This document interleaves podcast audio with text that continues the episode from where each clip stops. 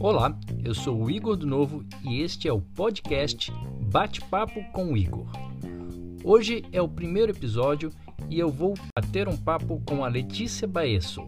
A Letícia é coordenadora local do Student for Liberty e membro do Clube de Estudos Liberais José do Patrocínio. E hoje nós vamos conversar sobre a função do vereador.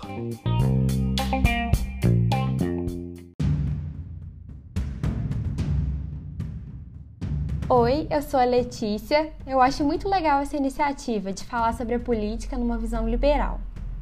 A nossa primeira pergunta é a seguinte: Qual é a função do vereador e como nós podemos fazer para tornar a nossa Câmara mais eficiente? Basicamente, o nosso vereador ele tem uma função de legislar, de representar e de fiscalizar. Acontece que essas funções estão sendo distorcidas ao longo da atividade parlamentar. No caso da função de legislar, essa função ela tem sido utilizada frequentemente para atender certos grupos de interesse, seja grupos sociais, seja grupos econômicos, mas é, sempre deixando de lado aquele cidadão que não tem representatividade. Caso da função de representar, a gente vê que vereadores, pelo fato de quererem representar todo mundo e acabam não representando ninguém. Preocupa são aqueles parlamentares que representam uma corporação, acabam fazendo leis que beneficiam unicamente a esta classe, esquecendo das consequências para todo o resto. E por último, mas não menos importante, a gente pode falar da função de fiscalizar.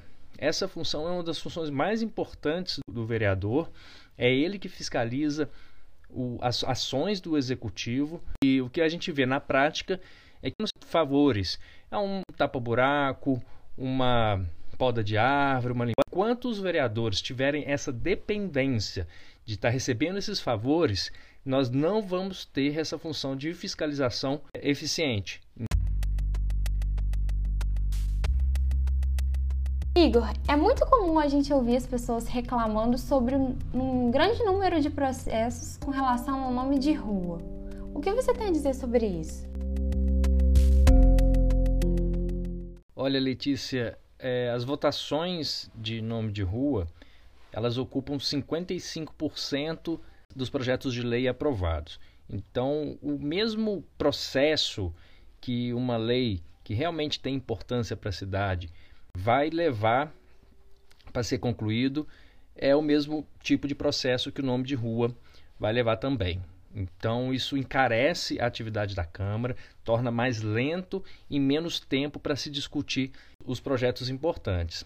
Eu penso que a escolha do nome das ruas deveria ser a cargo das associações de bairros, das famílias e das pessoas que moram no bairro. Seria um processo bem simples, onde eh, dentro da reunião da associação de bairro fosse definidos alguma alteração ou eh, nomeação dos logadores públicos e este nome seria levado para a Câmara e não passaria em plenário como uma lei comum. Na própria comissão de urbanismo poderia ser recebida essa lei, votado e dado procedimento nesse projeto de lei. Assim a gente economizaria tempo de processo e dinheiro, porque também é, toda aquela estrutura da Câmara acaba sendo encarecida por conta disso.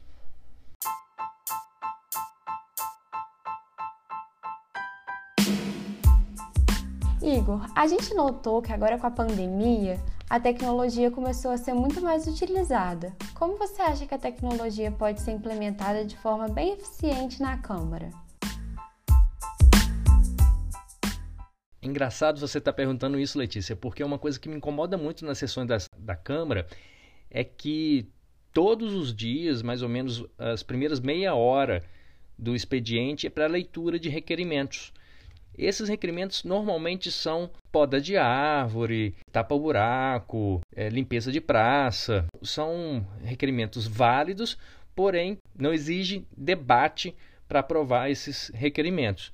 Então, eu penso que seria interessante a gente trazer um modelo de gestão da Câmara Virtual para que esses assuntos sejam resolvidos virtualmente. Uma outra coisa que me incomoda muito é os projetos de lei de iniciativa popular. Eles é, precisam de 12 mil assinaturas, é um número muito grande, muito difícil de, de conseguir e é, de tirando aí a possibilidade da participação popular na sugestão de projetos para serem votados na Câmara.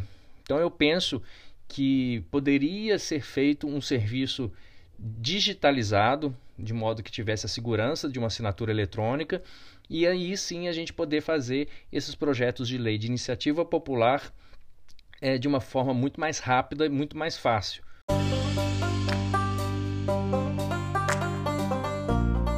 Igor, eu fiquei sabendo que você criou um projeto de lei de iniciativa popular para reduzir os privilégios dos nossos vereadores.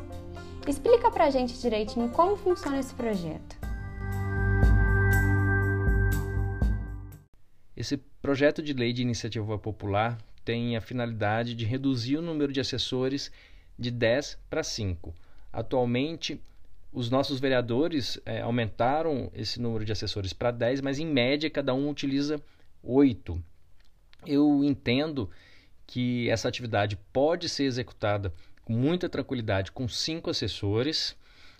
O, a lei de 1994, que instituiu a atividade parlamentar inicial, era com cinco assessores e ao longo do tempo, com a tecnologia, os computadores, é muito mais fácil executar uma pesquisa de, de lei, é, uma consulta, ou seja, é, seria até menos assessores para poder executar adequadamente os serviços de assessoria parlamentar. Um outro ponto que eu quero combater com esse projeto de lei é o uso indevido desse excesso de assessores. Na prática, muitas das vezes os nossos vereadores identificam dentro dos bairros um líder comunitário, um, um presidente de bairro, e aí chega para ele e fala assim: Olha, se eu for eleito, você vai me representar aqui nesse bairro, você vai ser o meu representante.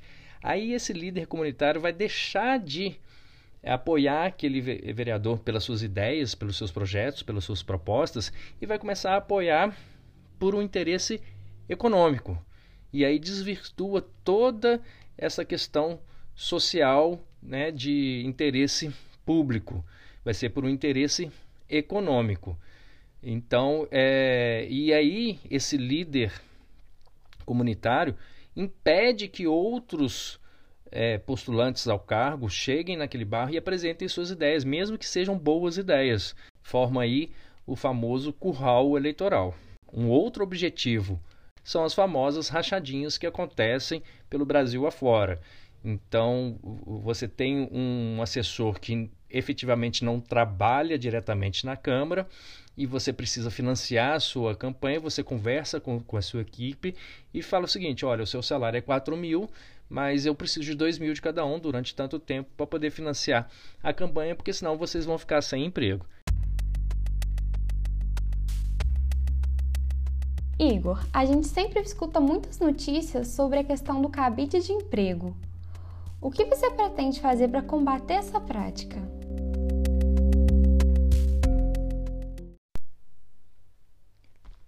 Essa questão é muito importante e muito séria.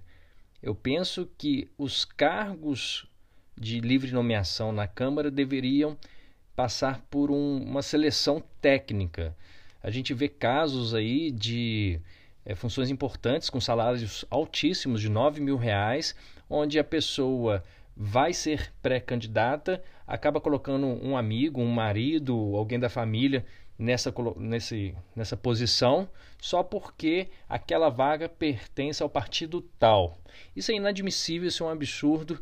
Então eu penso que uma boa solução seria fazer um processo seletivo para que todo cidadão tenha a chance de trabalhar na Câmara e essa pessoa realmente fosse selecionada pelos critérios e as suas qualidades e as suas competências, e não porque é amigo de um vereador, é amigo de um político e é amigo do rei. A gente precisa mudar a forma como as, as coisas são feitas no serviço público, principalmente no que tange aos cargos de livre nomeação.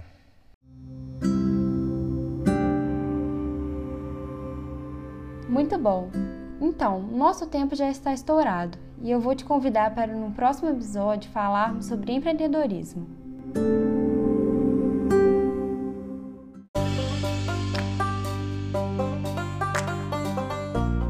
Olha, Letícia, eu que agradeço a sua participação.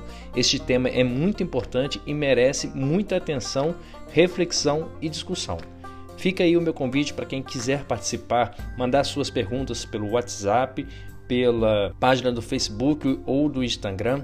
Nós teremos um, prazer de poder estar interagindo com vocês. Este foi o podcast Bate-Papo com o Igor e te encontro no próximo episódio.